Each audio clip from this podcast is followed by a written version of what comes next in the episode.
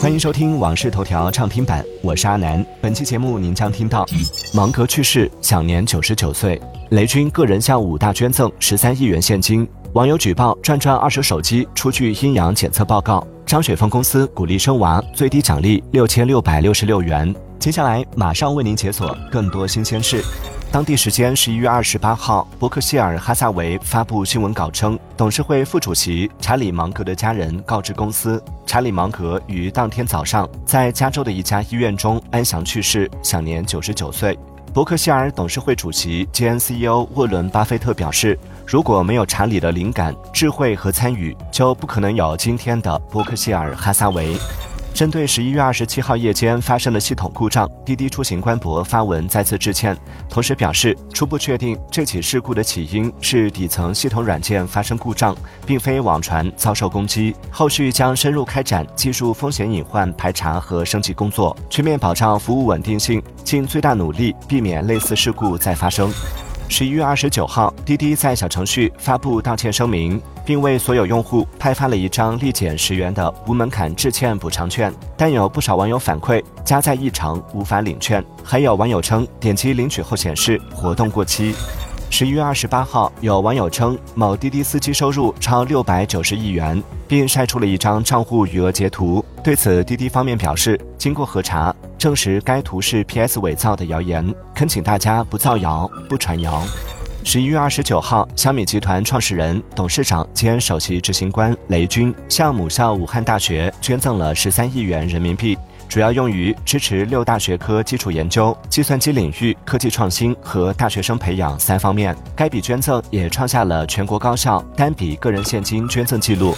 十一月二十九号，安徽文达信息工程学院学生反映，学校开设的一门专业认知实践课，教学生向粉丝要礼物，PPT 中不乏“哥哥”等字眼，有擦边嫌疑。尽管不少学生表示抗拒，但学校将课程设为必修课，不允许请假旷课。否则可能会挂科，甚至影响毕业。对此，学校回应称会逐级上报并调查此事。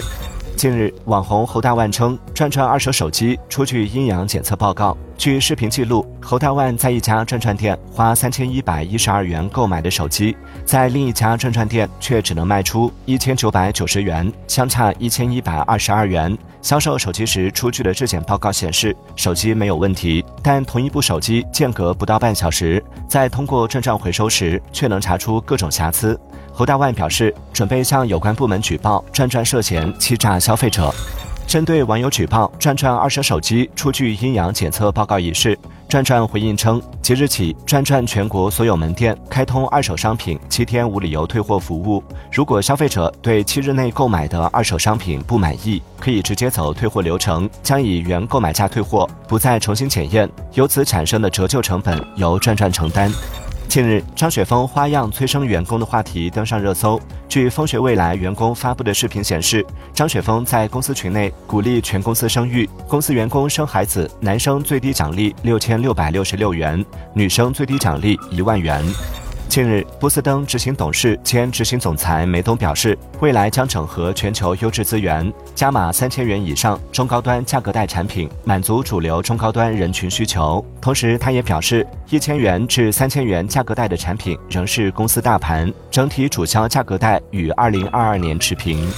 最近，动辄上千元的羽绒服相关话题在社交平台上引发热议，甚至有大学生组团买起了军大衣。对此，杭州一家电商公司表示，将推出军大衣价羽绒服计划，称今年过冬无需平替，用一件军大衣的价格就能买到一件充绒百分之九十的鸭绒服。此计划一出，引发一众网友叫好。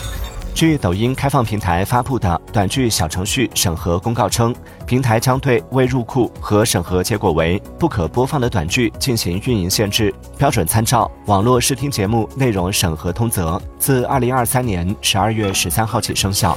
近期，肺炎支原体感染等呼吸道疾病高发，儿童感染病例明显增多。十一月二十八号，河北一老师晒出幼儿园中班学生二十三人请假，仅为三人上课的视频引发热议。不少网友称，自家孩子的幼儿园情况也差不多，甚至有孩子的班上仅到一人。感谢收听《往事头条》畅听版，我是阿南。订阅收藏《往事头条》，听见更多新鲜事。